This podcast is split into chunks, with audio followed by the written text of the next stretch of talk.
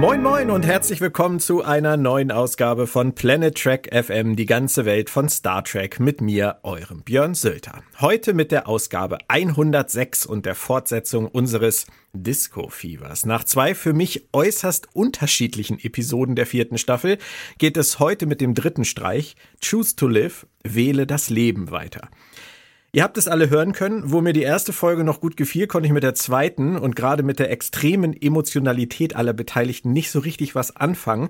Deswegen für mich jetzt umso spannender, wohin die Reise mit der dritten Episode gehen wird. Nach Christian Humberg und Moritz Wohlfahrt ist heute jemand an meiner Seite, der aus beruflichen Gründen ganz nah dran ist an der Serie, aber dennoch auch ohne jede Frage für seine davon völlig unbeeinflusste Sichtweise bekannt ist. Es ist der Synchronsprecher des Dr. Hugh Kolber und Kurator vom 1701 Museum in Eberswalde. Ich begrüße Benjamin Stöwe. Moin Benjamin. Hallo Björn, da hast du mir jetzt gleich eine Neutralität unterstellt. Ich weiß nicht, ob ich das einhalten kann. Ich muss ehrlicherweise sagen, ich glaube inzwischen so eine gewisse Berufsbegeisterung oder durch den Beruf ausgelöste Begeisterung, die schwingt vielleicht mit, aber ich versuche das differenziert zu betrachten und dann auch entsprechend zu kommunizieren. Davon bin ich überzeugt. Ich freue mich auf jeden Fall, dass du hier bist. Du warst ja auch schon mal bei mir bei Planet Track FM zu Gast, zumindest mit einem O-Ton. Und ich war ja auch schon bei dir im Museum und auch bei 1701 Live, aber wir haben noch nie einen ganzen Podcast zu zweit bestritten. Wirklich dabei, nicht? Wirklich? Das, nee, dabei, äh, hätte ich jetzt gesagt, ist alles schon passiert. Jetzt bin ich doch aufgeregter, als ich es eigentlich sein wollte. Wow. Und das, obwohl wir ja schon äh, zusammen auf der Bühne standen und saßen in Berlin, in Bonn, nicht in Madrid und Mailand, aber immerhin in Berlin und Bonn. Wie lange kennen wir uns jetzt eigentlich? Weißt du noch, wie die erste Kontaktaufnahme vonstatten ging? Ich weiß es nicht mehr. Hm, ich glaube, ich habe dich mal einladen wollen zu einem der großen Star Trek Jubiläen ins 1701 Museum, aber da konntest du nicht. Und das war wahrscheinlich das 50. würde ich mal vermuten, weil ich dann ja doch schon relativ regelmäßig Dinge aus deiner Richtung verfolgt und Artikel von dir gelesen habe und dachte, ah, da ist einer, der kennt sich aus und über das Auskennen hinaus hat er da auch noch einen Blick auf die Dinge und kann die, kann die einordnen und auf spannende, unterhaltsame Art und Weise bewerten. Und ich glaube, da habe ich dich eingeladen und du hast geschrieben, ja, nein. und da dachte ich, also, ja, dann, dann soll der halt da in seinem Norden bleiben. Also nicht. ja, nein, habe ich bestimmt nicht geschrieben. Also ein bisschen wortreicher war es bestimmt schon. Hoffe ich zumindest. Aber es hat ja dann auch ein paar Jahre später geklappt. Also off offensichtlich drei Jahre später. Das, das ist schnell, meinst du? Ja, nee, finde ich. Du hast mich wahrscheinlich 17 und 18 dann gar nicht erst eingeladen, sondern erst 19 wieder. Und dann habe ich natürlich nicht Ja, Nein gesagt, sondern äh, Ja. Natürlich. Nein, wir, wir, wir waren da ja, und, und ich finde, das, das ist ja das Schöne, das hat dieses Jahr auch nochmal gezeigt, aber ja auch schon davor. Die, ich glaube, so die, die deutsche Star Trek-Szene, die ist ganz gut vernetzt in alle Richtungen. Und, und das ist was, was mir wirklich große Freude bereitet. Und da bilden wir beiden ja keine Ausnahme. Und äh, das ist aber schön, schön zu sehen, dass das zwar ein großes Land ist, in dem wir leben und auch ein, ein, ein großer Markt und dass es bestimmt auch sehr, sehr viele Star Trek-Fans gibt, dass sich das aber gar nicht so unüberschaubar anfühlt, wie es vielleicht am Ende in Wirklichkeit ist, sondern dass wir uns alle irgendwie kennen und in Kontakt sind und das finde ich cool. Ja, das stimmt. Du hast sicherlich auch ein bisschen am Rande verfolgt, dass ich mit der zweiten Folge der aktuellen Staffel, ich will mal sagen, ein bisschen gehadert habe, harmlos ausgedrückt. Du konntest das aber nicht verstehen, oder? Jetzt geht's ja schon los. Der, die, die, die, Position, an der, an der ich sagen muss, ich, und ich habe da auch überlegt, ähm, beim, beim Hören eurer zweiten Podcast-Folge, woran das liegt, ob, ob ihr einfach so verbittert seid oder ich einfach so über alle Maßen euphorisch. Und wahrscheinlich liegt die Wahrheit irgendwo in der Mitte. Und ich bin jetzt für mich zu dem Schluss gekommen, ich glaube, neben all der Begeisterung, die ich berufsbedingt habe, habe ich mich einfach auch daran gewöhnt, wie bei Discovery Geschichten erzählt werden und wie bei Star Trek überhaupt seit alles in allem jetzt ja so zwölf Jahren Geschichten erzählt werden. Und da, da ist bei mir auch dieses Erregungspotenzial gar nicht mehr so hoch, wie das noch am, am Anfang war. Folglich liegt bei mir auch, auch die Latte viel, viel höher für, für Dinge, wo ich sage, das ist jetzt aber großer Quatsch. Und ich teile da in, an vielen Stellen Eindrücke, die man haben kann, egal ob es um irgendwelche utopischen äh, Turbolift-Situationen geht oder eben um, um sehr, sehr hohe und vielleicht auch für einige nicht nachvollziehbare Emotionalität. Aber das schmälert für mich in Summe nicht mehr mehr den Genuss einer Episode. Im Gegenteil würde ich sagen, vielleicht haben wir in den vergangenen vielen, vielen Jahren und in den vergangenen vielen Folgen ja auch einfach Figuren erlebt, die für das, was sie da erlebt haben, vielleicht auch viel zu steif und viel zu trocken und viel zu abgeklärt und abgebrüht auf alles reagiert haben. Und äh, in der Tat, Leute, öffnet euer Herz, auch für Discovery. Und ähm, das ist ja schon das da, da hat man da im, im, im Zweifel Güte. lieber mehr Freude als hohen Blutdruck ich bin da komplett bei dir und es ist sicherlich auch so, dass ähm, in der Vergangenheit gerade bei Star Trek auch es Versäumnisse gab. Ähm, ich denke da auch nur an, an Diversität, Inklusion etc. Da überkompensiert Discovery vielleicht auch ein bisschen das, was vorher 50 Jahre einfach äh, nicht gemacht wurde. Aber ich glaube, es gibt trotzdem noch einen kleinen Unterschied zwischen der zweiten Folge und jetzt zum Beispiel der dritten Folge. Und ich würde mich freuen, ähm, das mit dir herauszuarbeiten, denn für mich gibt es einen und vielleicht kann ich dich auch davon überzeugen, was er für mich letztendlich darstellt. Dir wird ja auch nicht entgangen sein, dass das bei Discovery unter den Fans generell schon wieder sehr aufgeteilt ist. Von großartig bis beschämend ist da ja schon wieder alles dabei. Ähm, man weiß, es gibt bei Star Trek schon immer diese Lagerbildung, sage ich jetzt mal, dass die Fans sich nicht einig waren, wie sie eine Serie bewerten bewerten. Was ich aber ungewöhnlich finde, Discovery ist eine Serie im vierten Jahr. Und dass das zu einem so späten Zeitpunkt in der Serienlaufzeit immer noch so ist, dass die Schere so extrem weit auseinander geht, das gab es meiner Meinung nach bei den klassischen Serien nicht so. Vor allem beide Seiten führen viele Argumente ins Feld und ich kann tatsächlich auch immer beide Seiten irgendwie verstehen. Bist du da pragmatisch? Wie gehst du damit um? Hm, ich glaube, dass es das auch bei den klassischen Serien gab. Also weil gerade die, die vierten Staffeln ja für, für zumindest die, die großen klassischen Serien, die wir jetzt als solche bezeichnen, also für die nächste Generation, für Deep Space Nine und Voyager, ja auch jeweils Momente des, des Umbruchs waren. Und diese ganze Unsicherheit, ob Patrick Stewart für die vierte Staffel zurückkehren würde, die ganze Gewissheit, mit der Michael Dorn dann auf Deep Space Nine ankam und die ganze Diskussion, ob nun wirklich eine, eine Borg-Frau im hautengen Kostüm Kostüm die Bereicherung für Voyager sein würde, verbunden auch mit all den Dingen, die Kate Mulgrew, wie man im Nachhinein erfahren hat, dabei empfunden hat. Ich würde sagen, das waren ja keineswegs ruhige Zeiten. Also das waren auch alles Momente des Umbruchs bis hin zu Enterprise und Manny Koto, der dann der Serie das geschenkt hat, was ja viele jetzt im, im Rückblick als eines der besten Jahre dieser Serie bezeichnen. Von daher glaube ich, Discovery passt da perfekt rein. Die, die, die, die vierte, die vierte Staffel ist, ist nochmal so, ein so ein Moment. Und wenn wir uns an, an die großen Tage der Next Generation erinnern, dann fangen die mit der dritten Staffel an, aber vier, fünf, sechs und sieben mit Abstrichen sind das, was im kulturellen Bewusstsein die Next Generation ausmacht, nicht die Jahre davor. Und genauso ist es bei, bei Voyager, die, die Seven of Nine Ära quasi. Und genauso ist es bei Deep Space Nine, wo ich immer traurig bin, bei egal welcher Serie, wenn Leute sagen, ja, haltet da die ersten Jahre durch, es wird dann ab Staffel 4 irgendwann gut. Und ich denke, nee, also ich könnte mir das nie angucken, ohne diese ersten Jahre zu haben, in denen ja nicht nur das Fundament gelegt wird, sondern sondern auch wirklich, wirklich richtig, richtig tolle Geschichten erzählt werden, die es absolut wert sind, auch im Kontext der übrigen Folgen gesehen zu werden. Und man tut jeder dieser Serien Unrecht, wenn man sagt, steigt er erst mit Staffel 4 ein. Von daher spielt der Discovery, finde ich, jetzt perfekt mit. Und es ist ja eher ein Ausdruck der großen Zuneigung und Liebe. Ich bin sofort fertig. Ähm, die, die auch, auch die Menschen für diese Serie beziehungsweise für den Star Trek Kosmos empfinden, die jetzt, ich will mal äh, ein bisschen zynisch sagen, schon wieder enttäuscht sind davon. Und die sich natürlich lautstark zu, zu Wort melden, weil in, in deren Hoffnung äh, hätte die vierte Staffel vielleicht anders ausgesehen, aber nun, nun ist es, wie es ist. Also von daher würde ich sagen, alles wie immer. Grundsätzlich bin ich auch da bei dir. Ich äh, würde auch nochmal auf die klassischen Serien zurückkommen. Ich habe das nie so gesehen, dass Deep Space Nine erst ab der vierten Staffel gut wurde. Ich habe es auch nie so gesehen, dass das bei Voyager so war. Ähm, auch wenn das Umbruchstaffeln waren. Aber auch gerade bei TNG, muss ich sagen, hatte ich diesen, diesen War-Effekt mit der zweiten Staffel, nicht mit der vierten Staffel. Also ich habe ab der zweiten tatsächlich das Gefühl gehabt, dass da eine ganz andere Qualität am Start ist. Und zu sagen, dass das Next Generation irgendwie die ersten ein, zwei, drei Jahre muss man durchhalten, da tut man der Serie wirklich absolut Unrecht. Aber egal.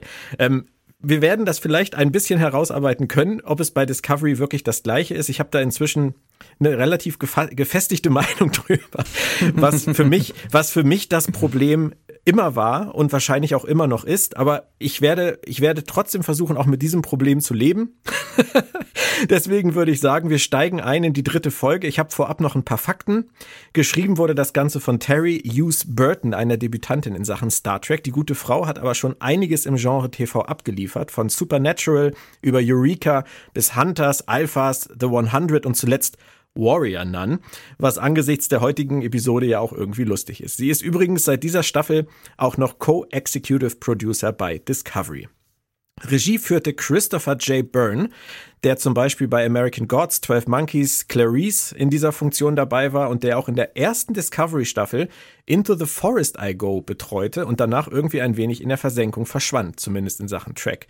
Dabei war die Episode damals echt richtig gut. Jetzt ist er auf jeden Fall wieder da und wird auch gleich noch in der kommenden Serie Strange New Worlds für die neunte Episode verantwortlich zeichnen. So viel dazu. Eins vorweg noch, bevor es richtig losgeht. Wir besprechen das Ganze heute ein wenig anders als hier bei Planet Track FM gewohnt. Wir nehmen uns den verschiedenen Handlungselementen eher im Block anstatt chronologisch an. Ich habe nämlich gehört, man sollte auch einfach mal aus der Komfortzone ausbrechen und Sachen ein bisschen anders machen. Tun wir. Also würde ich sagen, es geht mal los mit dem Teaser und mit der A-Handlung. Die Lithium-Lieferung Gone Bad würde ich das Ganze mal nennen. Für alle, die es vielleicht nicht ganz mitgekriegt haben, die Kovat Milat greifen ein Sternflottenschiff an, töten die Crew, stehlen das begehrte Dilithium. Es ist aber nur eine Simulation, die sich Vance, Rilek, Burnham und Terina anschauen, da es schon einige solcher Vorfälle gab. Verantwortlich ist offenbar eine Jvini, eine einzelne Nonne der Kovat Milat und ihr Söldnertrupp, die sich jetzt allesamt auf Niva oder in der Region irgendwo verstecken. Da machen sie jetzt mit der nach der Dringlichkeit um diese Anomalie, die sie gerade jetzt auch in den ersten beiden Episoden ja inszeniert haben, erstmal ein ganz anderes Fass auf. Hat dich das gewundert? Mm, nein. Weil du ja weißt, wie die Serie tickt inzwischen. Äh, ja, äh, das, das, das ist zum einen schwierig, weil ich, wenn auch nicht in Kenntnis der vollen Episoden, ja doch so, so, so ein bisschen im Vorteil bin und, und weiß, was da ansatzweise passiert, deshalb wundert mich das nicht mehr.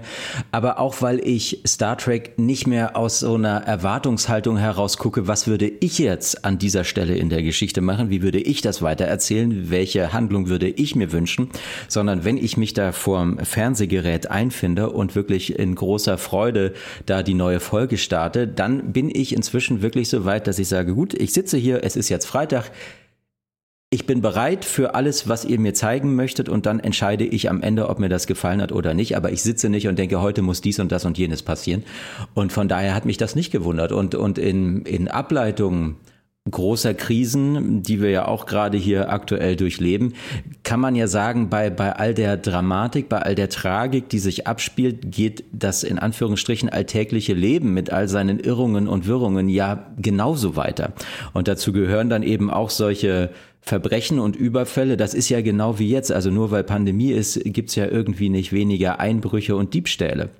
Und äh, von daher, nee, hat mich, mich, mich, haben, mich haben da andere Sachen gewundert, aber so von der Sache her war ich bereit, mich auf die Folge ab dem Moment einzulassen und dachte, gut, wenn das der Weg ist, den ihr jetzt gehen wollt, dann gehe ich den mit euch. Es ist ja auch letztendlich immer gut, einen Grund zu finden, äh, Sonja Sohn zur Serie zurückzubringen. Also ich finde sie toll. Ich finde sie als Gabrielle, Gabriella wirklich super. Und ähm, die Szene mit, mit Rilek und äh, Burnham, wo sie nach unter vier Augen noch kurz darüber sprechen, dass sie jetzt im Prinzip so ein bisschen Diplomatie gegenüber Nivar vereinen müssen mit Führungsstärke, aber auch die sie zeigen wollen. Das fand ich auch total super, weil sie da zwei Seiten ähm, ansetzen, die sie später in der Folge ja auch noch aufgreifen. Alles gut. Ähm, dann geht's nach dem Teaser humorvoll weiter. Du hast gesagt, das Leben geht weiter, weiter und das passt ja auch hier zur B-Handlung, die so ein bisschen in die A-Handlung eingebettet ist. Die Breaking News der Woche lautet, Tilly mag kein Mac and Cheese. Da habe ich mich dann gefragt, was soll's uns sagen? Sie soll auf Rat von Dr. Kolber Dinge anders machen. ihre Komfortzone verlassen, also schläft sie verkehrt rum im Bett, isst neue Sachen, geht andere Wege auf dem Schiff, will Sarus Pflanzen gießen. Sie hat da ein echtes Trauma erlebt mit Osira. Wie findest du, wie sie das jetzt hier verarbeiten? Naja, sie verarbeiten das ja auf, auf Grundlage der geschaffenen Figur und, und diesem Humor, der, glaube ich, auch in dieser Beziehung zwischen Saru und, und Tilly auch nochmal auf so eine ganz individuelle, persönliche Art und Weise funktioniert, wie das manchmal ja auch so ist, dass das Humor zwischen dir und mir und überhaupt in, in so persönlichen Begegnungen mitunter einer ist, den man jetzt nicht veröffentlichen würde, weil man ihn dann vielleicht auch erklären müsste und dann würde er verlieren. Jetzt haben diese beiden Figuren hier die Schwierigkeit, dass sie in dieser, in dieser teuren Serie mitspielen und natürlich alle das sehen und vielleicht jetzt nicht, nicht alle von der Sinnhaftigkeit überzeugt sind, dass sie jetzt verkehrt rum im Bett liegt und dass sie das so erzählt. Aber ich würde der Figur auch zugestehen, sie macht da vielleicht auch einen Witz. Ich weiß nicht, ob sie das wortwörtlich gemacht hat, sich tatsächlich äh, da andersrum ins Bett zu legen. Ich habe dann darf auch ich da kurz was, ja, ja, darf ich da ganz kurz was zu sagen? Weil ich habe ich hab mal eine Pferdetrainerin gehabt, die hat mir genau das empfohlen. Die hat, die hat mit mir Unterricht gemacht und hat gesagt, Björn, du musst manchmal einfach den anderen Weg gehen. Mach die Sachen mal nicht mit rechts, mach sie mit links. Steh morgens mit dem anderen Bein auf. Mach dir nicht erst den Kaffee, sondern geh erst ins Bad. Oder sowas. Ich grüße Betty. Betty hat mir genau das erzählt, was äh, Dr. Kolber hier von Tilly will. Und ich kann mir schon vorstellen, dass das etwas ist, was einem aus, aus so einem Dilemma heraushilft. Von daher glaube ich gar nicht, dass sie einen Witz gemacht hat. Ich habe mich eher gefragt, ähm, ob es der richtige Zeitpunkt dafür ist. Aber letztendlich, wir leben ja alle weiter. Und Tilly lebt auch weiter. Von daher muss man auch verstehen, dass auch in so einer Krise die, die menschlichen Geschichten ja nicht komplett unter den Tisch gekehrt werden, oder? Ja, ja, ne, na, und gerade, also wann, wann haben, haben Witze die größte Berechtigung? Wann, wann braucht man die am meisten? Natürlich in Zeiten großer Anspannung, in Zeiten einer Krise. Also wenn, wenn da alle äh, missmutig und am Ende irgendwie äh, depressiv durch dieses Schiff laufen, dann ist ja auch keinem geholfen. Und, und das, das finde ich super. Und da, da sind ja Saru und, und Tilly auch seine Beobachtung, dass sie dann eben mit, mit ihrer mit ihrer Abneigung gegen diesen Käse im, im Prinzip nicht im Einklang ist mit dem großen Rest ihrer Spezies. Das ist einfach ein sehr humorvolles Gespräch unter zwei Kolleginnen und Kollegen und am Ende auch Freunden. Ja. Bei Burnham und Saru führen dann die beiden Wege zusammen relativ schnell. Burnham sucht einen taktischen Offizier für ihre Mission. Diese Nonne, ähm, gefangen zu nehmen. Und Saru mhm. schlägt ausgerechnet Tilly vor. Da geht's darum, eine Killernonne zu fassen, die kaltblütig schon einen Sternflottenoffizier getötet hat. Komfortzone hin oder her. Ist das der richtige Moment oder will Saru Tilly vielleicht loswerden? Für mich ist das halt so, egal wie er es rechtfertigt, das ist echt Käse, oder? Ja, aber ganz ehrlich, also da kann man auch anfangen, Bitte. sich zu wundern, warum das Raumschiff Enterprise, Voyager oder Defiant immer das nächstgelegene Schiff zu welcher Anomalie und welchem Gegner der Woche ist. Da kann man auch fragen, ist es wirklich sinnvoll, dass Worf, Dr. Crusher und Captain Picard auf diese Außenmission nach Zeltris 3 gehen? Ich meine, da geht's doch um was. Kann man denn da ernsthaft glauben, dass da irgendwie so zwei Stunden auf dem Holodeck reichen, um die fit zu machen für diese Mission, mit der sie dann ja auch scheitern, weil es am Ende eine Falle ist, das ist doch großer Unsinn. Die werden da hingeschickt, weil die die Hauptfiguren dieser Geschichte sind. Und ich habe, ähm, mir fällt immer kein schönes deutsches, äh, keine schöne deutsche Übertragung dafür ein, aber ich glaube, es heißt doch dieses Suspend of Disbelief, ne? dieses, mhm. dieses Verdrängen der, der Unmöglichkeit des, des Gesehenen, des Unglaubens, wie auch immer man es ausdrücken will. Das ist das, wo man sich bei Star Trek wirklich drauf einlassen muss, weil sonst glaube ich, hat man keine Freude daran.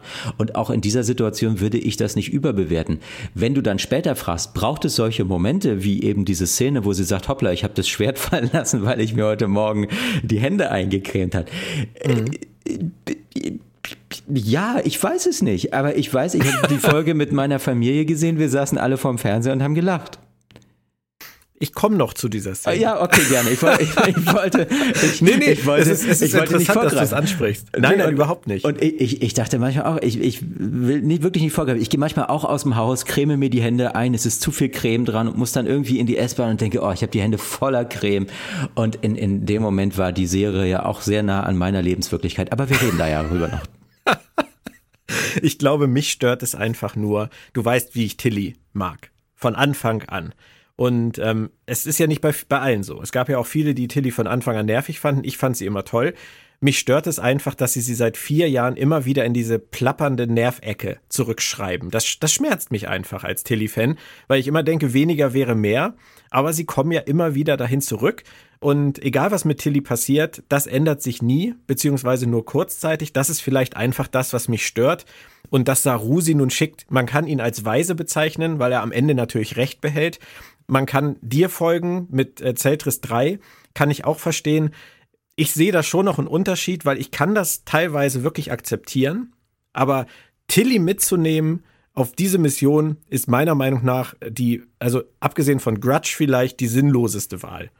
Auch wenn sie eine Hauptfigur ist. Aber trotzdem, sie soll mit, sie muss mit, es hat alles seinen Grund und wir werden nachher dafür noch belohnt. Wir kommen dazu, denn äh, ich werde jetzt nicht mehr meckern in dieser Storyline, sondern nur noch loben. Mhm. Michael und ihre Mom sprechen derweil ja über Giovini. Ähm, sie war es, die Gabrielle Burnham damals aufgenommen hat und zu dem gemacht hat, was sie heute ist.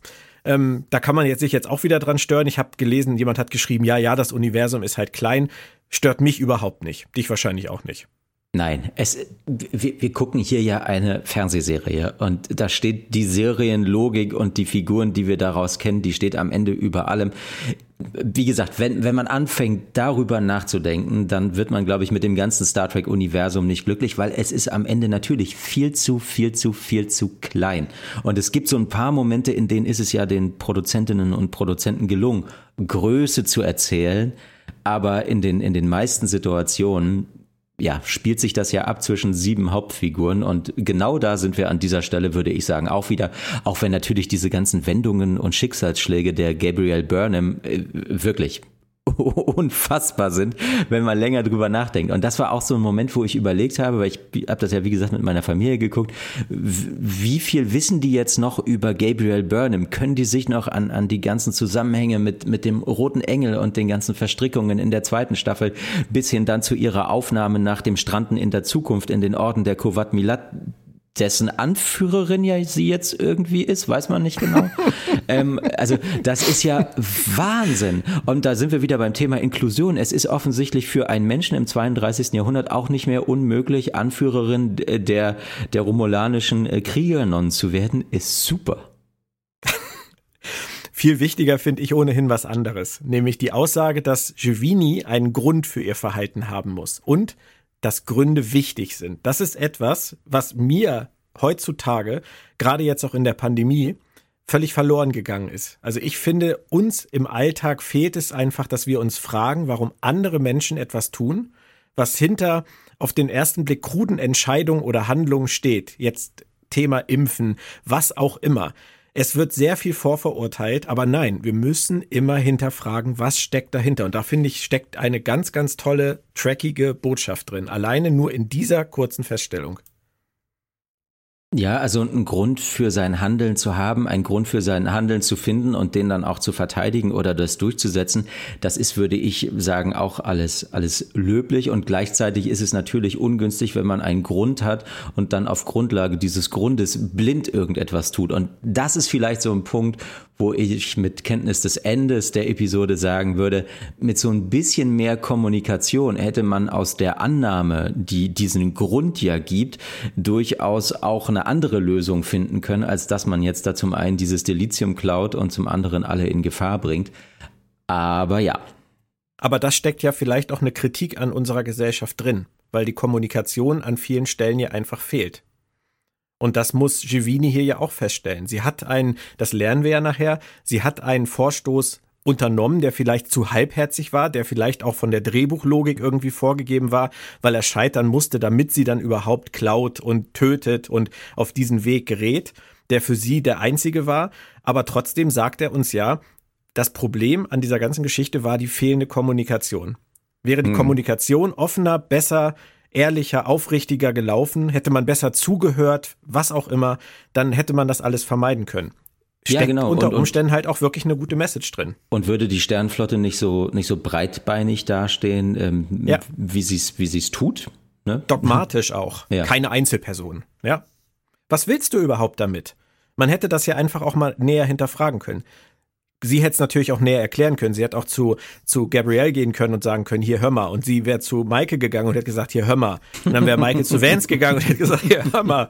Und dann wäre die Sache wahrscheinlich gegessen gewesen. Dann hätten wir das ganze Dilemma nicht gehabt. Aber so ist es halt nicht gelaufen.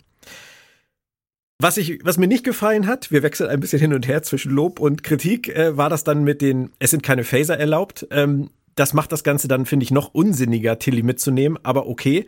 Ähm, ich finde, man sollte sowas vorher klären. Wenn man so ein Missionsbriefing macht, dann vielleicht erwähnen, dass keine Phaser mitgenommen werden sollen und dass die Leute mit Schwertern kämpfen müssen. Dann könnte man vielleicht gucken, wer eignet sich dafür. Ähm, und dann kam halt das mit dem Schwert fallen lassen. Und du hast das gerade total toll erzählt. Ihr saßt zusammen als Familie und ihr habt gelacht. Jetzt frage ich mich, habt ihr gelacht, über das meiner Meinung nach echt gute komödiantische Timing des Fallenlassens des Schwertes, was mir wirklich gefallen hat, oder auch noch über den völlig, für mich völlig sinnfreien Zusatz, ich habe mir heute Morgen die Hände eingecremt, weil das war für mich wieder diese typischen 10% Discovery drüber. Der, der Gag an sich war super, aber den zweiten Satz hätte es nicht gebraucht. Kannst du das verstehen? Ich kann das verstehen und ich glaube, wir haben schon an der Stelle gelacht, an der es gefallen ist. Und ha haben, haben dann nur noch mit einem Ohr gehört, dass sie da gesagt hat, es lag an den, an den eingekrinkten Händen.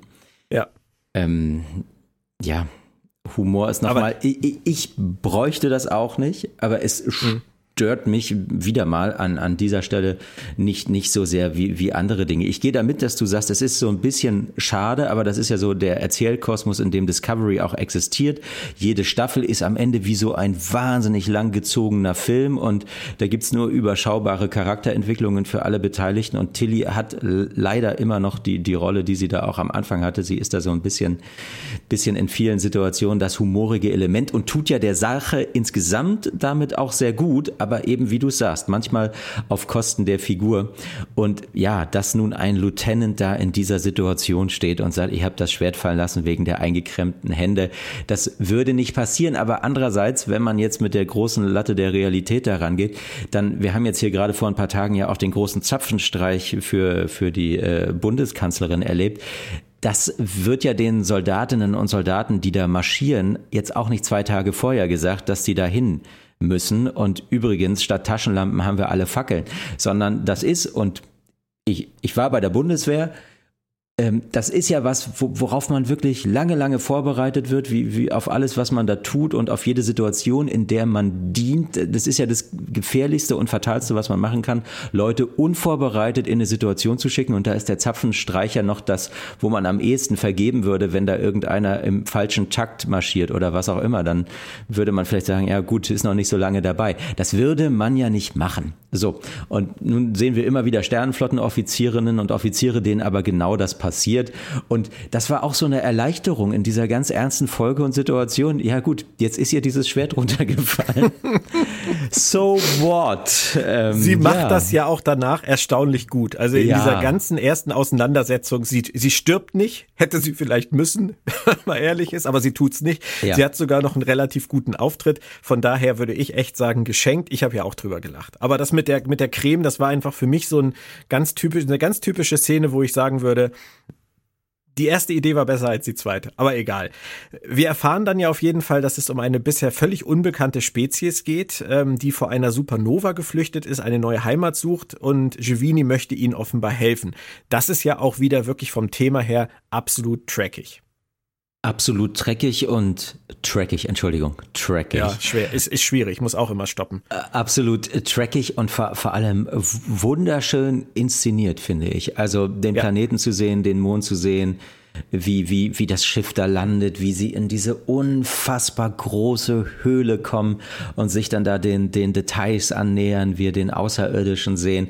Und ich, ich fühlte mich so ein bisschen erinnert an, an die 90er Jahre und an die Zeit, in der solche Welten bei Star Trek meistens in Computerspielen auftauchten, wie zum Beispiel dem wunderbaren A Final Unity, die ja. Next Generation auf, auf großer Mission. Und da, da kannte ich und da habe ich solche Welten erlebt, ne, wo so ganz kleine Spielfiguren durch, durch ein, eine riesige Höhle wanderten. Und als dann Michael auch noch sagte, wir müssen irgendwie da hochkommen und die überlegen, und dann finden sie da diesen, diesen Fahrstuhl und fahren damit da hoch. Dachte ich, ja, toll. Also, also so viel, so viel Außenmission war ja lange nicht und dann in dieser Dimension, wie, wie wunderbar anzusehen und, und wie schön dann auch im, im Kontext der Folge das, was sich dann da abspielt.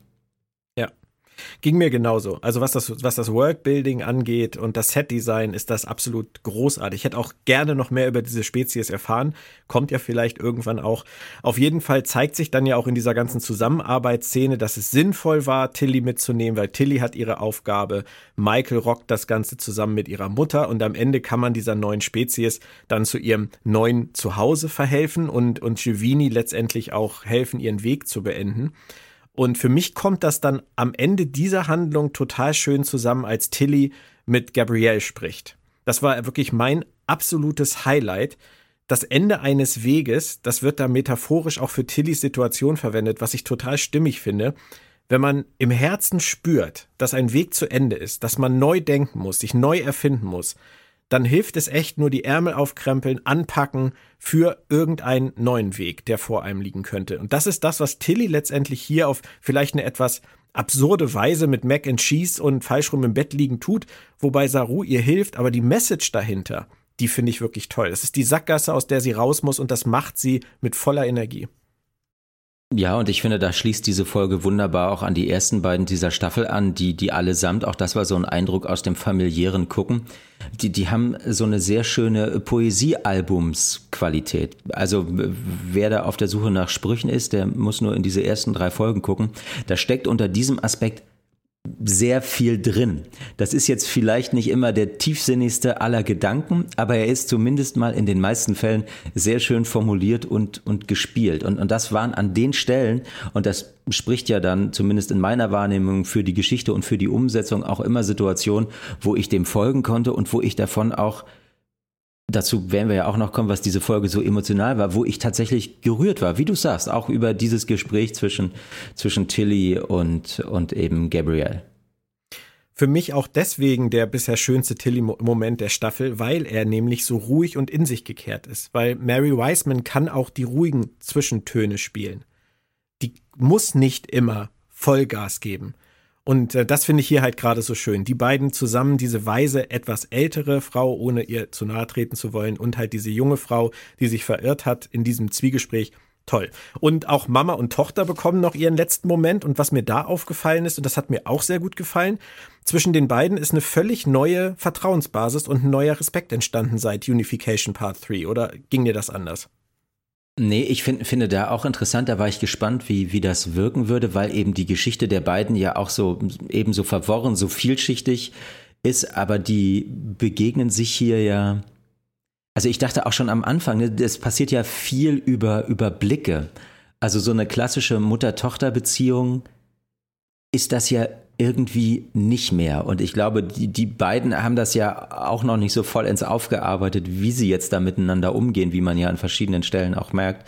Aber dass sie zumindest auf so einer geschäftskollegialen Ebene gut miteinander klarkommen und eben auch am Ende dann vielleicht wieder so ein bisschen mehr darüber zu sich selbst in dieser Mutter- und Tochterrolle finden, auch wenn die völlig entrückt von dem ist, was wir klassischerweise äh, so bezeichnen würden, fand ich auch eine schöne Entwicklung und bin vor allem gespannt, ob und wenn ja, wie Gabriel Burnham da weiterhin eine, eine Rolle spielen wird.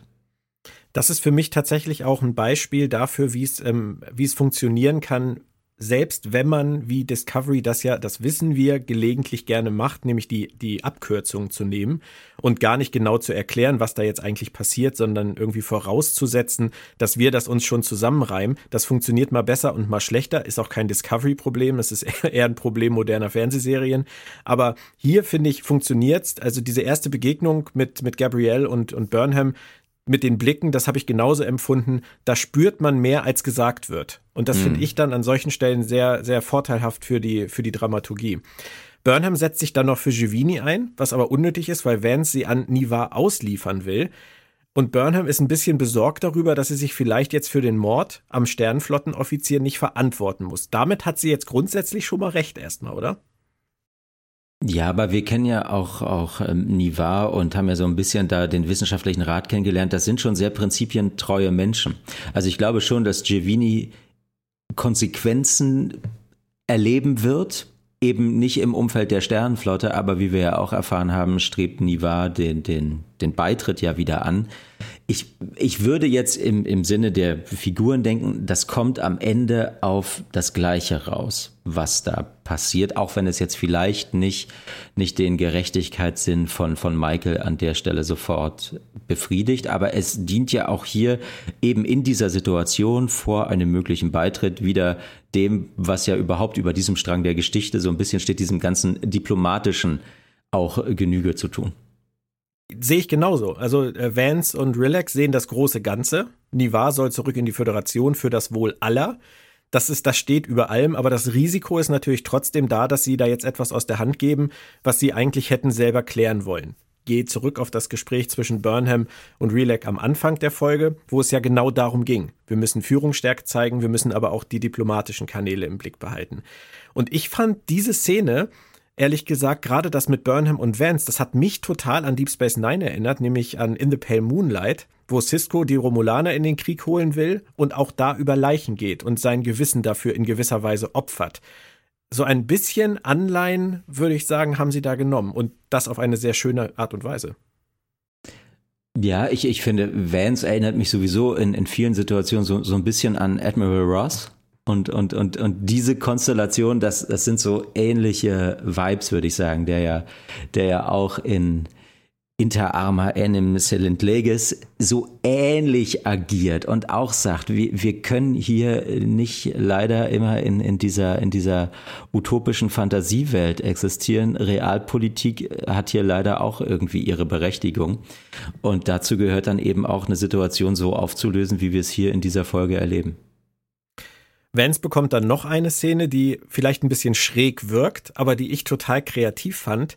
Er erklärt Michael mal, wie diese ganzen Zusammenhänge so sind. Alles ist ein Orchester, sagt er. Und Burnham spielt die erste Geige, die krassen Soli, kann man nicht anders sagen. Das passt. Vance spielt die Drums und gibt die Geschwindigkeit vor, aber Relax ist die Dirigentin und sie gibt den Einsatz vor. Und es ist, finde ich so schön, wie er das sagt. Es ist egal, ob der besoffen ist oder die zerstritten. Es müssen alle darauf vertrauen, dass Relac als Föderationspräsidentin weiß, wer wann was zu tun hat. Dass sie die Symphonie im Blick hat. Das ist eine wunderschöne Metapher, finde ich, die aber komplett aus, für mich so aus dem Nichts kam. Aber das haben sie echt gut gelöst, oder? Ich ähm, habe in Vorbereitung hier auf unsere heutige Zusammenkunft ja so ein paar Kritiken auch, auch gelesen, mir angeguckt und angehört. Und da wurde diese Szene relativ oft als, als ganz, ganz platt und billig auseinandergenommen. Und ähm, mich hatte sie aber auch. Als Teil dieser Geschichte, finde ich, passte das gut, passte diese Erklärung und in dieser Deutlichkeit, ich meine, am Ende beschreibt er ja auch da keine Neuigkeit. Wir, wir haben ja eine Vorstellung, nicht nur aus unserer Gegenwart, sondern auch aus dem Star Trek-Universum, wie das so funktioniert. Und jetzt ist es nicht der, der kreativste Vergleich, das mit einem Orchester ähm, eben auf, auf eine Stufe zu stellen, aber er trifft ja zu am Ende. Und, und das zu erklären und damit ja auch einmal so grob zu umreißen, wie funktioniert das eigentlich zwischen Föderation und Sternenflotte. Ich musste so ein bisschen, ihr habt das ja auch kurz besprochen, hier an, an, an Prodigy denken, wo es ja so eine ähnliche Exposition nochmal gibt, wo, wo man denkt, interessant, dass sie vielleicht damit auch immer wieder die Hand reichen Menschen, die jetzt das zum ersten Mal oder damit intensiver in Berührung kommen. Und so wie ähnlich wie bei, bei Prodigy eben das Janeway-Hologramm mal so kurz umreißt, was ist eigentlich die Aufgabe der Sternenflotte, haben wir jetzt hier erfahren, wie funktioniert eigentlich die Föderation mit der Sternenflotte anhand dieses Orchestersinnbildes. Und äh, ja, so wie Admiral Vance das da präsentiert, auch mit dem, mit dem ganzen Pathos, aber eben auch am Ende mit dem Witz. Er ist das der großartig ist. Er ist das, er ist das Schlagwerk und er wird nach Worten bezahlt. Ähm, ja. So fühle ich mich ja manchmal übrigens auch. Aber es ist ein ganz anderes Thema. Ähm, ich glaube, die Leute, die die Metapher platt finden, bewerten die Metapher an sich, was ich auch völlig nachvollziehbar finde. Aber was wichtig ist an dieser Metapher, ist nicht, dass Vance uns das erklärt, würde ich sagen, sondern dass er es Michael erklärt. Weil das ist das größte Problem von Michael Burnham. Michael Burnham denkt, sie spielt die Soli, Sie macht die Drums und sie ist die Dirigentin. Und das erklärt Vance ihr noch einmal, was sie für ein letztendlich kleines Rädchen in diesem Orchester ist und auch in Zukunft zu sein hat. Und dafür finde ich die Szene wichtig.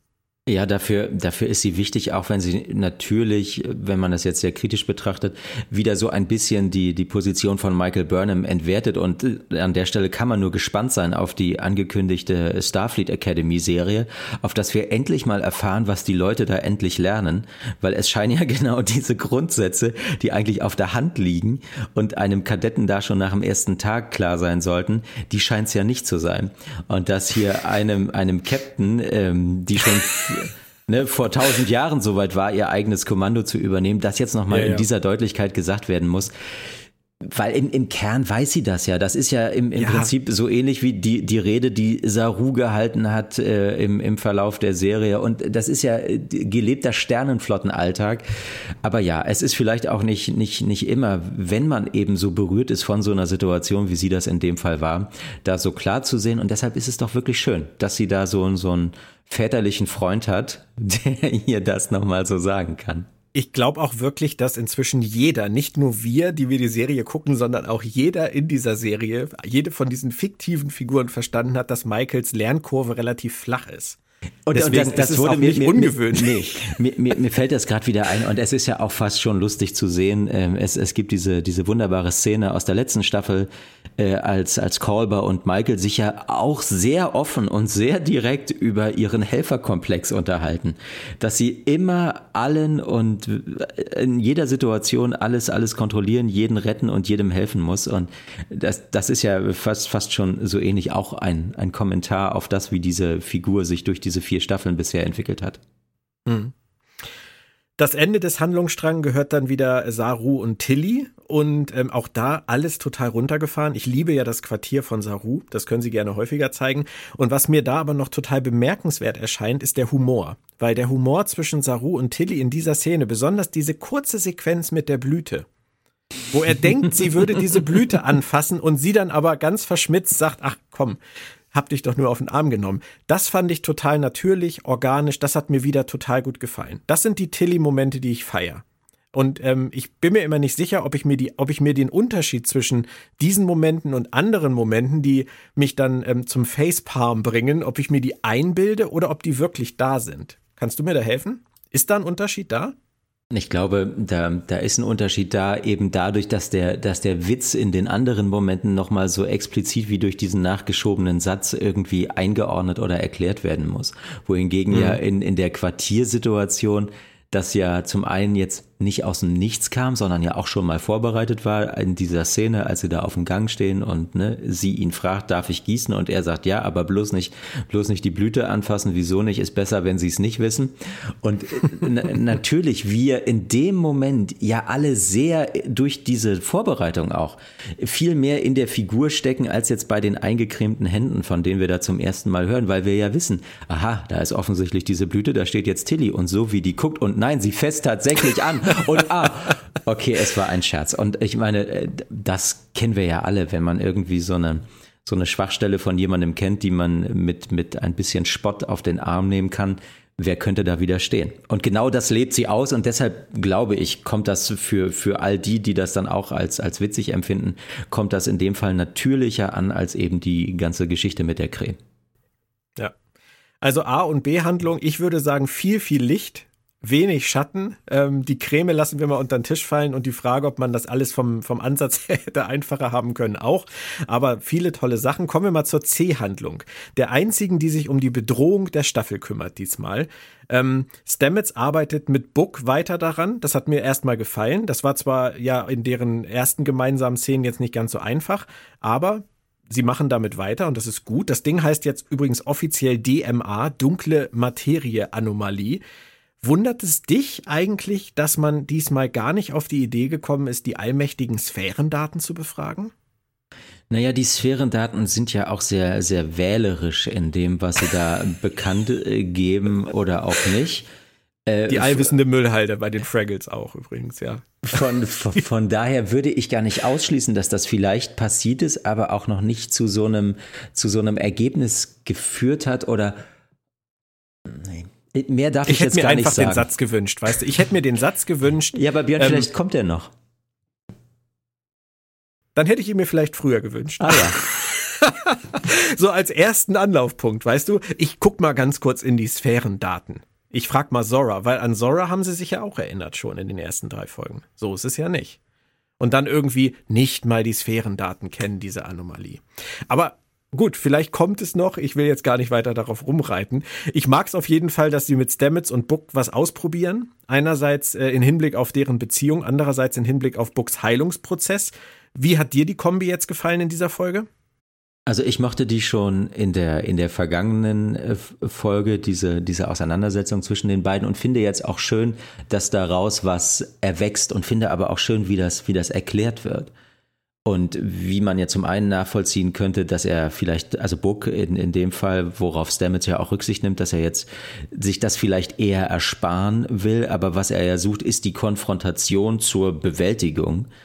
Und ähm, dass er ihn da mitnimmt, dass sie dann zusammen nach Nivar fliegen und dass er ihn da aber auch ja weiterhin in Schutz nimmt, finde, finde ich eine, finde ich eine ganz, ganz schöne Geste und mag auch, wie die beiden miteinander interagieren.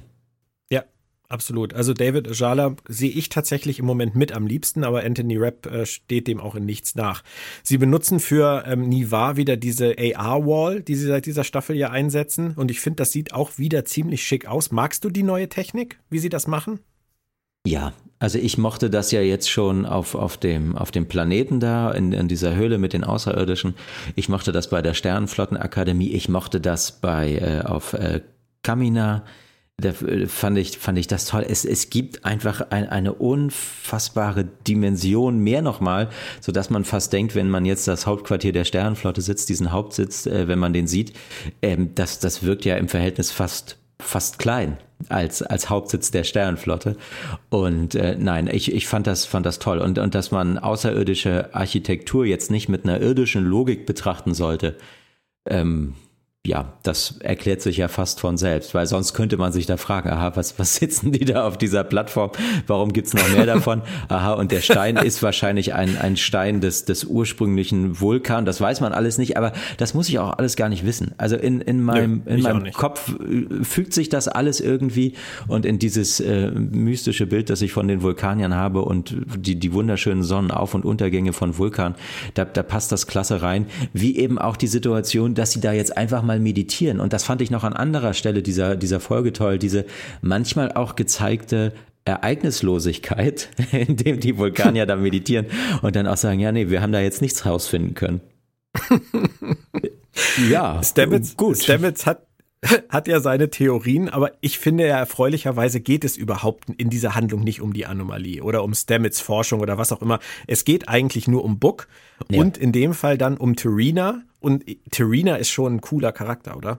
Terina ist ein cooler Charakter mit, mit, mit tollen Kostümen und äh, ja, auch, auch da packen wir wieder unser Poesiealbum aus, wenn wir möchten und, und schreiben mit, wenn sie sagt, ne, man, man kann man kann eben Erinnerungen, die kann man immer wieder vorholen und die können einem helfen, mit, mit denen klarzukommen, aber man muss sich auch damit abfinden, dass das, was man da sieht, Geschichte ist.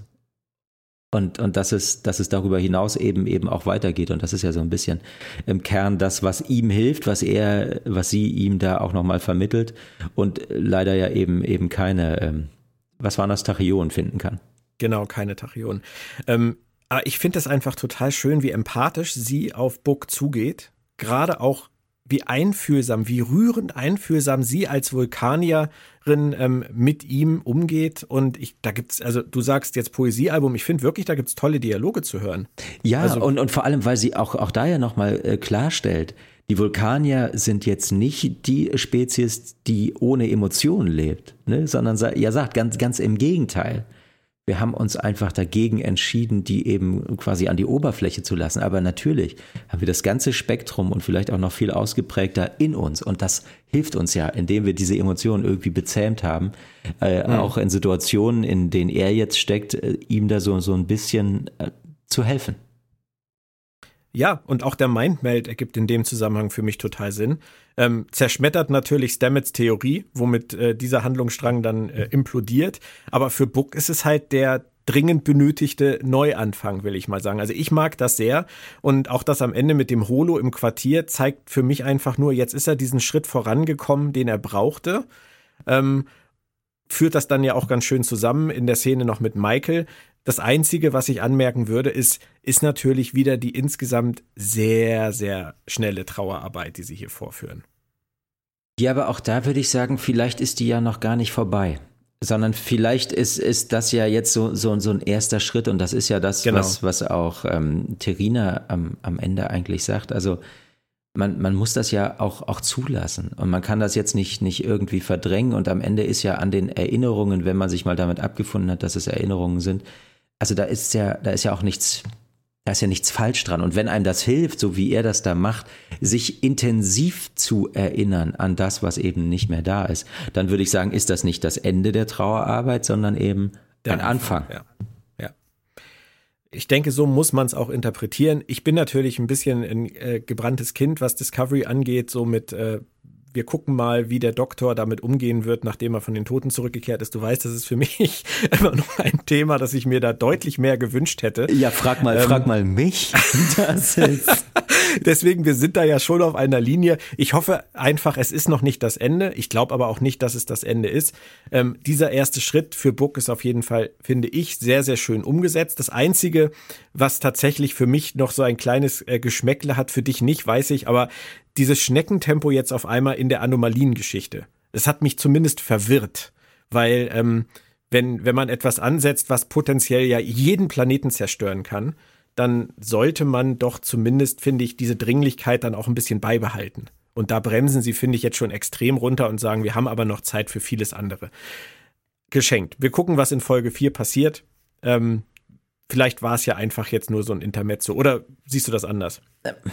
Nee, aber wie gesagt, ich sitze da und gucke mir an, was mir erzählt wird und dann passe ich das ein und kann nur sagen, aus der Wirklichkeit, wir sehen, in, in welchem Schneckentempo mitunter wir jetzt wieder diese Inzidenzen über 1000 zugelassen haben und, und da ja, ja, auch nur sehr zögerlich und immer noch mit vielen Fragezeichen agieren. Also Mensch, dichter an der Wirklichkeit könnte Discovery erschreckenderweise gar nicht sein. Und was wir ja auch erfahren, diese Anomalie, die meandert zwar irgendwie, aber im Moment scheint sie auch keine Bedrohung zu sein. Also jedenfalls Richtig. nicht so akut wie in den ersten beiden Folgen.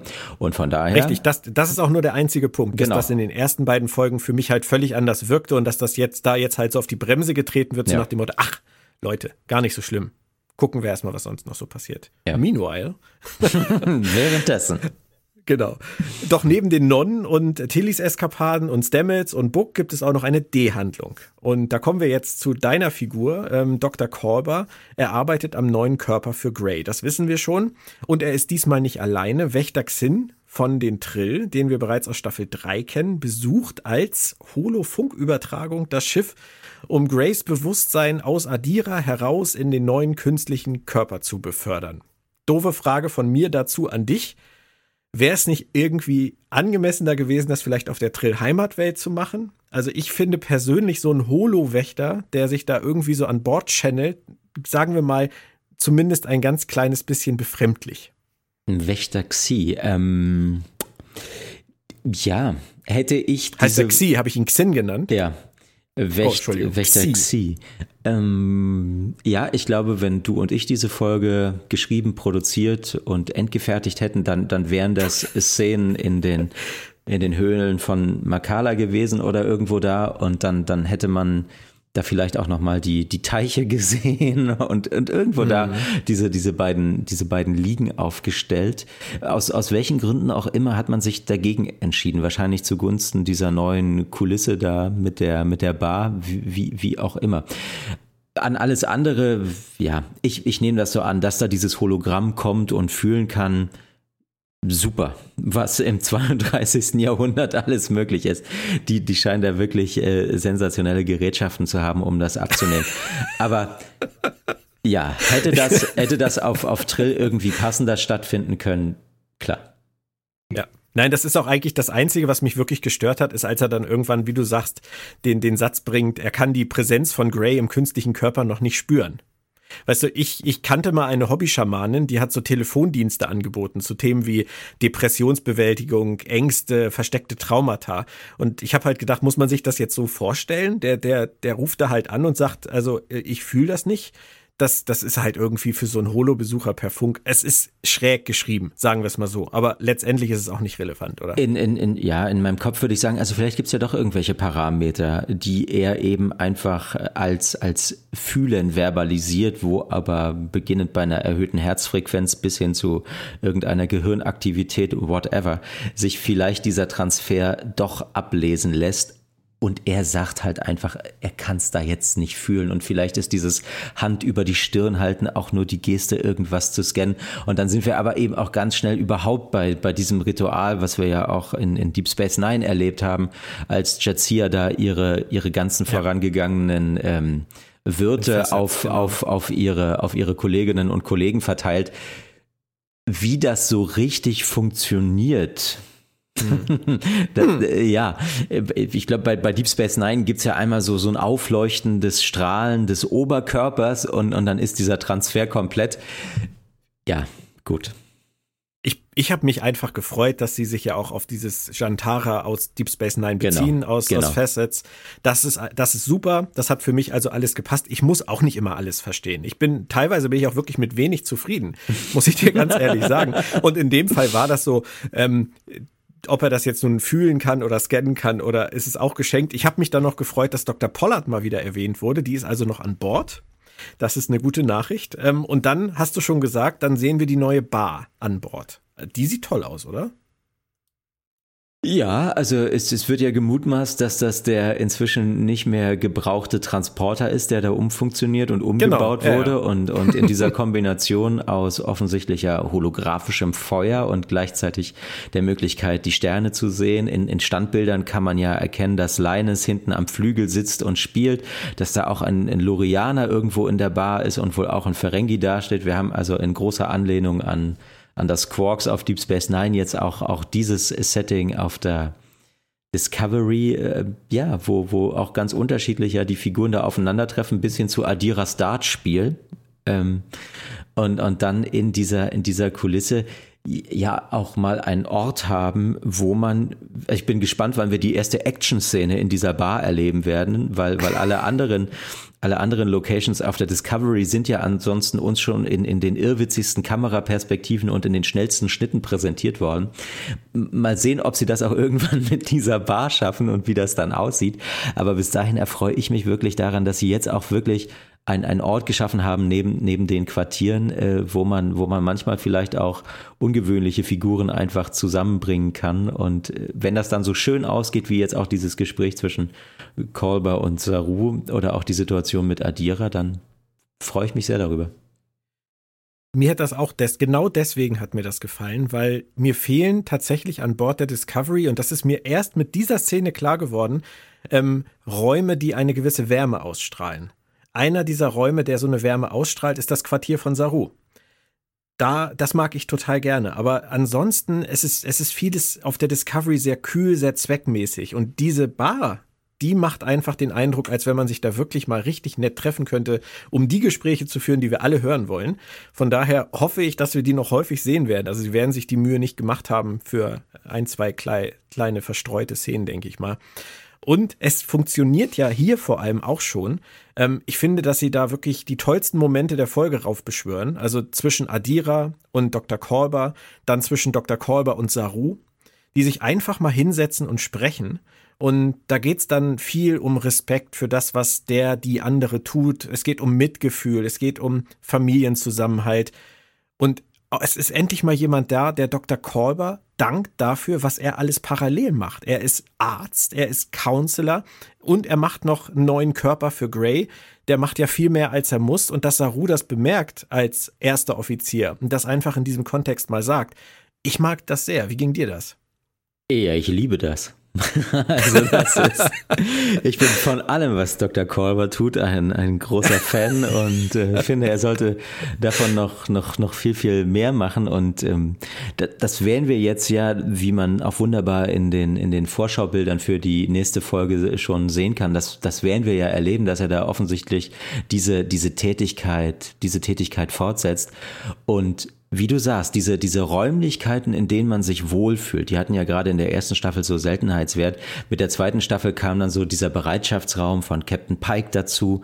Ich würde auch sagen, die privaten Quartiere gehören da so ein Stück weit mit rein. Aber das sind ja auch immer Situationen, in denen auch nur ein bestimmter Teil der Figuren miteinander interagieren kann und selten in, in so einer freundschaftlichen, freizeitlichen Atmosphäre. Und dass jetzt dieser Ort da geschaffen wurde, in dem das passieren kann, da kann man sich ja vorstellen, da können wirklich ja auch sehr, sehr freudige Dinge äh, geschehen, anders noch als zum Beispiel in, in der Messe, weil wir eben die Figuren mal ganz anders als sonst wirklich in so einer Art Entspannung erleben können. Und ich finde auch immer wieder diese, diese Paarung aus Saru und Kolber, finde ich, finde ich toll die, die gefällt mir auch, wie, wie die beiden und wie deren Perspektiven sich da abgleichen und, und wie beide mit ihrer eigenen Sensibilität so ein bisschen gucken, wo, wo steht der jeweils andere in, in der Wahrnehmung der Dinge, die sich auf dem Schiff abspielen. Die beiden sind halt ein bisschen auf Augenhöhe. Also ganz oft werden Kolber und Saruja eingesetzt, um anderen Crewmitgliedern in gewisser Weise Weisheit ähm, angedeihen zu lassen, will ich mal sagen. Aber sie sind oft diejenigen, die die Sachverhalte durchschauen und gute Ratschläge geben. Und wenn die beiden aufeinandertreffen, dann, dann begibt sich das auf eine ganz andere Ebene, weil die die schauen sich an und ich habe so ein bisschen bei den beiden das Gefühl, die schauen sich ins Herz und die schauen sich in die Seele und die verstehen, dass der andere auf, einer, auf dem genau dem gleichen Level agiert wie, wie der, der jeweils andere.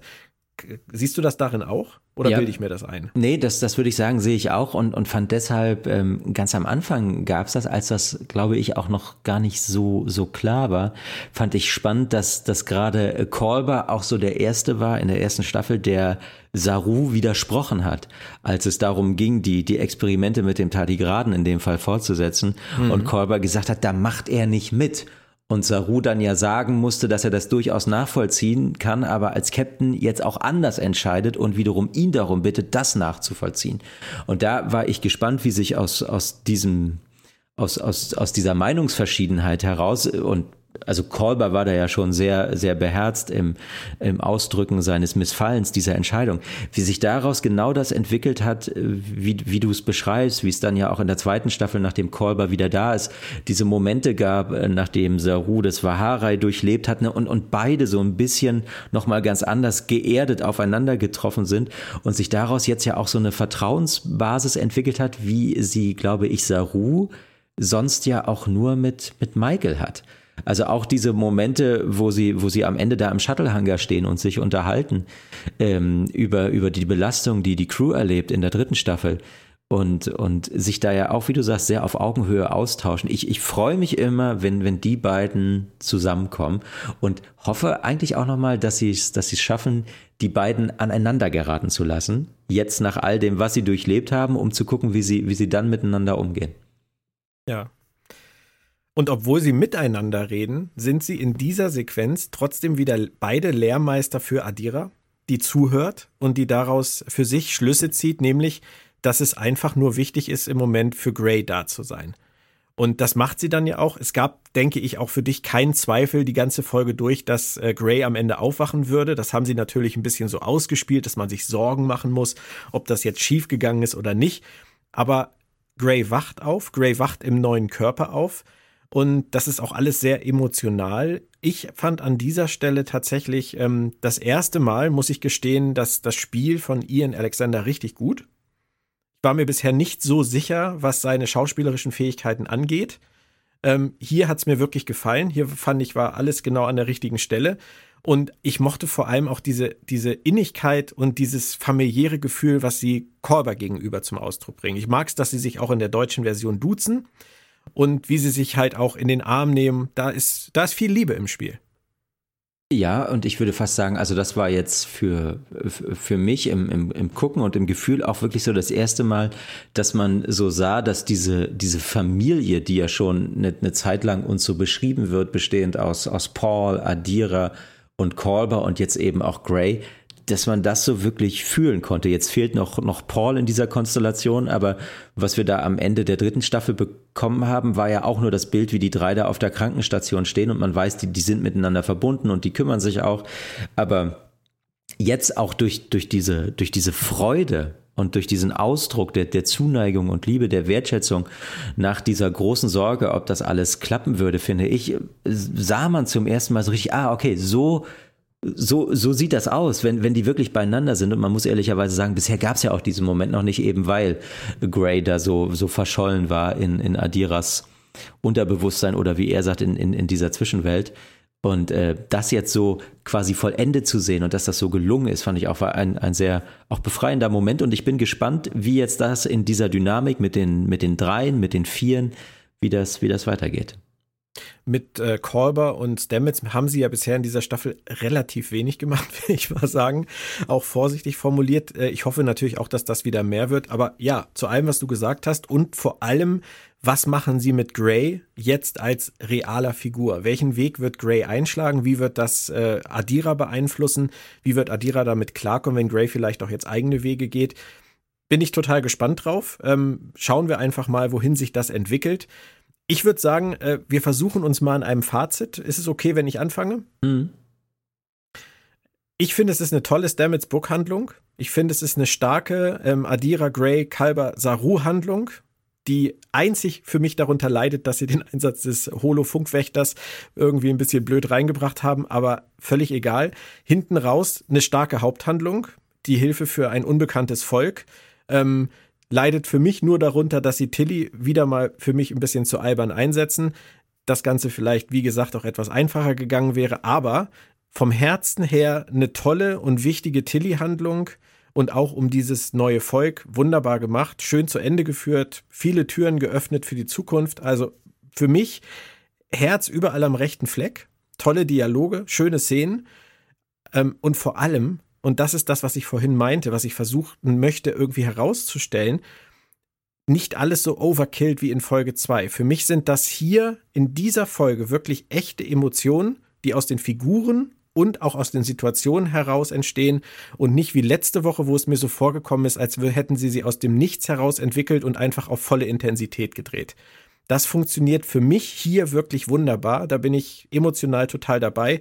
Und deswegen würde ich sagen, trotz der dezenten Drehbuchschwächen ist das hier für mich eigentlich eine 4 von 5. Wie geht's dir? Oh Gott, ich muss am Ende hier äh, so, so Zahlen und oh, das ist. Nein, du musst keine Zahlen nennen. ich habe mich nur dran gewöhnt. Ah, okay. Nee, dann, dann, äh, da sage ich gleich, das mache ich nicht. Ähm, ich fand die, Musst du auch nicht. Ich fand die, ich fand die Folge gut. Ich fand die Folge gut und was, was mir gefallen hat, ist genau das, was dir gefallen hat. Ich mag einfach inzwischen auch unabhängig von, von den Haken und Bögen, die die Drehbücher manchmal schlagen, ich mag diese Figuren. Ich gucke denen gerne zu. Ich bin gespannt, wie es denen ergeht. Und ich bin vor allem interessiert daran, wie sie mit diesen schwierigen, ausweglosen und mitunter auch abstrusen Situationen umgehen und was sie daraus machen. Und ich mag nicht nur die Figuren, ich mag auch die Schauspieler und ich mag die Kulissen und ich mag die Musik und ich mag, wie die Serie aussieht und wie sie produziert ist. Und von daher haben mir diese 60 Minuten im Prinzip alles gegeben, was ich daran mag und eben noch ein bisschen mehr, weil sie das rausgenommen haben, was ich sonst an, an Discovery ganz oft schade äh, fand, nämlich diese unfassbar hohe Geschwindigkeit, in der das alles erzählt wird. Und dass das hier mit so viel ja, charmanter Alltäglichkeit dieses Ritual durchgeführt wird, was natürlich gut ausgeht. Aber auch das, das kann ja mal ganz nett sein. Es muss nicht immer um Leben und Tod gehen.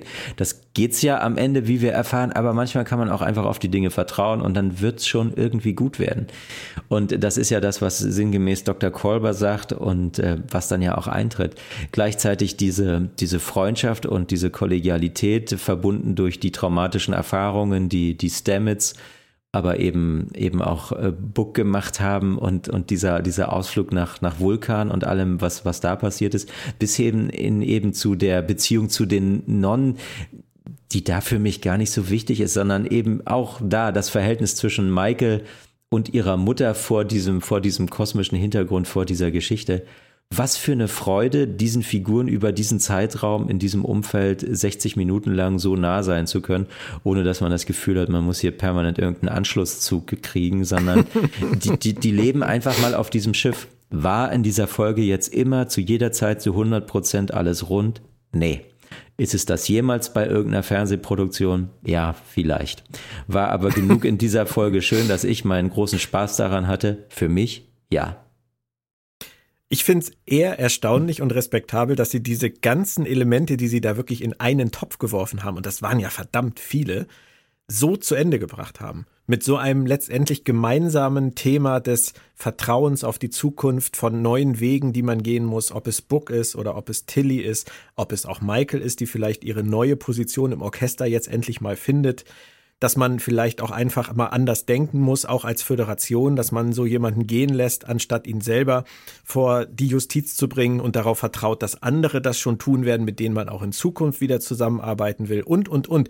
Das sind ja alles Themen, die letztendlich in den gleichen Topf gehören, aber hier in komplett unterschiedlichen Richtungen ausgespielt werden. Und das finde ich wirklich, wirklich gut. Das hätte ich nicht gedacht. Und ich kann nicht alles unterschreiben, was du eben gesagt hast. Das weißt du. Wenn du sagst, du magst die ganzen Figuren und die ganzen Schauspieler, dann liegt mir immer auf der Zunge zu sagen, minus Michael Burnham, minus Sonic war Martin Green. Das tut mir auch leid, aber da komme ich auch nicht mehr weiter. Das, da muss ich einfach mit leben. Das ist einfach so. Ähm, aber beim Rest gebe ich dir recht. Und, und ich werde das für mich als Vorsatz nehmen, ähm, in Zukunft zu versuchen, die Drehbuchschwächen, die mich manchmal so an den Rand des Wahnsinns treiben, zugunsten der positiven Aspekte ein wenig hinten anzustellen. Also wahrnehmen ja, ansprechen ja, zu ernst nehmen nein. Ich denke, das hilft mir dann auch, äh, die Serie besser zu genießen und du würdest wahrscheinlich sagen, alles richtig gemacht, wenn das klappt, oder? Ja, also ich, ich nehme ja die Kritik immer, immer wahr, auch, auch das, was, was dir und euch miss, missfällt und habe ja, das haben wir ja auch schon öfter außerhalb von Podcasts besprochen, überlegt, was, was, was führt dazu und es ist zum einen, glaube ich, inzwischen die, die Gewohnheit an das, wie Star Trek jetzt eben, ich würde sagen, seit zwölf Jahren erzählt wird. Es ist zum, zum anderen die Verbindung und es war bei mir jetzt nicht zuletzt auch, auch das Erlebnis auf der, auf der FedCon, diesen, diesen Menschen und diesen Schauspielerinnen und Schauspielern gegenüber, und, und das nochmal zu sehen und, und die auch, auch kennenzulernen und auch in ihrer, in ihrer Herzlichkeit, in ihrer Verbindung, in ihrer Kenntnis, in ihrer Ernsthaftigkeit dessen, was sie da tun, zu erleben, hat, glaube ich, meine Sicht auf, meine Sicht auf diese Serie auch nochmal verändert. Und ich, ich würde immer wieder sagen, auch aus der Erfahrung im, im Synchronstudio, das, was wir da sehen und wie Soniqua diese Rolle spielt und diese Rolle interpretiert, das ist auch sie. Aber es ist auch ganz stark das, was die Produzenten und die Produzentinnen und die Regie in dieser Rolle offensichtlich seit vier Jahren sehen und vor allem, wie sie sie sehen wollen. Also wenn man das kritisiert, dann muss man alle kritisieren, die da mit im Vor- und mit im Abspann stehen, weil es ist ein künstlerisches Gemeinschaftsprodukt. Es ist nicht so Niqua Martin Green, die da in die Kulisse tritt und sagt, so, jetzt lass die Kamera laufen, mir stehen die Tränen im Auge, gib mir welchen Text auch immer, ich weine jetzt. Nein, sondern es sind alle, die dabei sind und sagen, wir wollen das so. Und ganz langsam, ich, ich fand das am Anfang auch komisch, ganz langsam komme ich wirklich dahinter. Ich, ich gucke alte Star Trek Folgen und denke, Gott, sind die alle steif. Und wie kann man denn wirklich lebensverändernde Ereignisse quittieren, indem man sich die Uniform glatt zieht und sagt, so, Kurs geradeaus bis nächste Woche. ähm, Nee, von, Komm, von, also das ist jetzt, das ist jetzt aber auch ein bisschen vereinfacht dargestellt. Das ja, ist ja natürlich. immer so. Nein, das ist nicht immer so. Überspitzung zur Verdeutlichung, aber ich weiß, ähm, mache ich ja, mache ich ja zum Glück nie. Nein, du, du hast natürlich recht. Und ich habe das ja auch am Anfang schon gesagt. Ein dezenter Hang zur Überkompensation bei Discovery ist ja in vielen Bereichen spürbar und der ist ja vielleicht auch angemessen, weil Star Trek hat nicht immer alles richtig gemacht wenn wir gerade an, an die Diversität und, und Inklusion und so weiter denken, da hat Star Trek sogar relativ viel falsch gemacht und das jahrzehntelang ungestraft und dass Discovery jetzt einen komplett anderen Weg geht und den halt so vehement geht, dass es jedem auffällt. Das ist auf der einen Seite vielleicht für den einen oder anderen nervig oder redundant, aber auf der anderen Seite ist es halt auch richtig. Und von daher kann man das kritisieren, man kann es aber auch einfach zur Kenntnis nehmen, dass es der gesündere Weg ist. Wir gucken, was die Zukunft bringt. Ich freue mich auf jeden Fall wenn der Trend jetzt wieder so weitergeht. Ähm, meine, meine Meinung wird sich über die zweite Folge wahrscheinlich nicht mehr ändern. Ich habe sie zweimal geguckt, einmal auf Englisch, einmal auf Deutsch. Ich bin zwei, zweimal wirklich äh, viele Tode gestorben und werde ich noch ein drittes Mal tun. Aber wenn es bleibt wie bei dieser Folge, ist es für mich alles völlig in Ordnung. Also ich sage danke, Benjamin. Es hat mir sehr viel Spaß gemacht und ich hoffe natürlich, wir hören uns bald wieder im neuen Jahr. Oh ja, ich bin, bin gespannt, äh, aus welcher Perspektive wir dann, und dann ist ja, glaube ich, schon, wir, wir sehen uns, glaube ich, zur Hälfte der Staffel äh, fast wieder, ne? Dann, äh, ja, ich glaube, so mit meiner Weihnachtspause, die ich hier schon mal so ganz vorsichtig anteaser für die Hörer, ich mache eine kleine Weihnachtspause, ähm, wird es so sein, dass wir, glaube ich, im neuen Jahr uns dann für einen Doppelpack treffen. Ähm, das müssen wir mal gucken. Das wird dann wahrscheinlich Folge 5, 6 sein. Ich vermute mal, wir beide hören uns dann vielleicht so bei Folge 7 wieder. Und dann sind wir ja schon über die Staffel mit rüber. Spannend, spannend, spannend. Und ansonsten sei natürlich gesagt, bist du ja am Sonntag bei 1701 live. Wow. Ja, und nicht alleine. Nein, nicht alleine. Mit deinem Co-Piloten. Moritz, Wohlfahrt. Und wir reden mal nicht über eine Star Trek Serienproduktion oder Filmproduktion, sondern worüber reden wir? Über Star Trek Discovery, der ewige Ort. Und ich freue mich sehr, Kapitel dass ihr, dass ihr da dabei seid. Genau, Kapitel 7 bis 9. Unsere Besprechung dieser fantastischen Geschichte von Dave Gallenter gibt's als Hörbuch, als der ewige Ort und bald ja auch als, als gedrucktes Buch auf Deutsch. Und ja, alle sind herzlich eingeladen. Sonntag 17.01 Uhr. Hm, wir freuen uns drauf. Dann können auch alle Moritz mal wieder sehen, weil wir natürlich mit Video senden. Und ja, das wird spannend. Also wir haben total Lust. Wir freuen uns riesig drauf. Dann ja, würde ich sagen, und erstmal natürlich bis Freitag, denn da gibt's noch die DS9 Re-Experience mit mir und der lieben Claudia Kern. Euch allen da draußen, bleibt schön gesund, äh, steht vielleicht auch mal mit dem anderen Fuß auf oder schlaft einfach mal verkehrt rum im Bett nehmt mal die Katze mit ins Bett und nicht den Hund. Es ist völlig egal, macht einfach mal was anderes. Bis in Kürze. Tschö. Du kannst auch noch Tschüss sagen, Benjamin. Wusste ich nicht. Sag ich jetzt Achtung. Tschüss.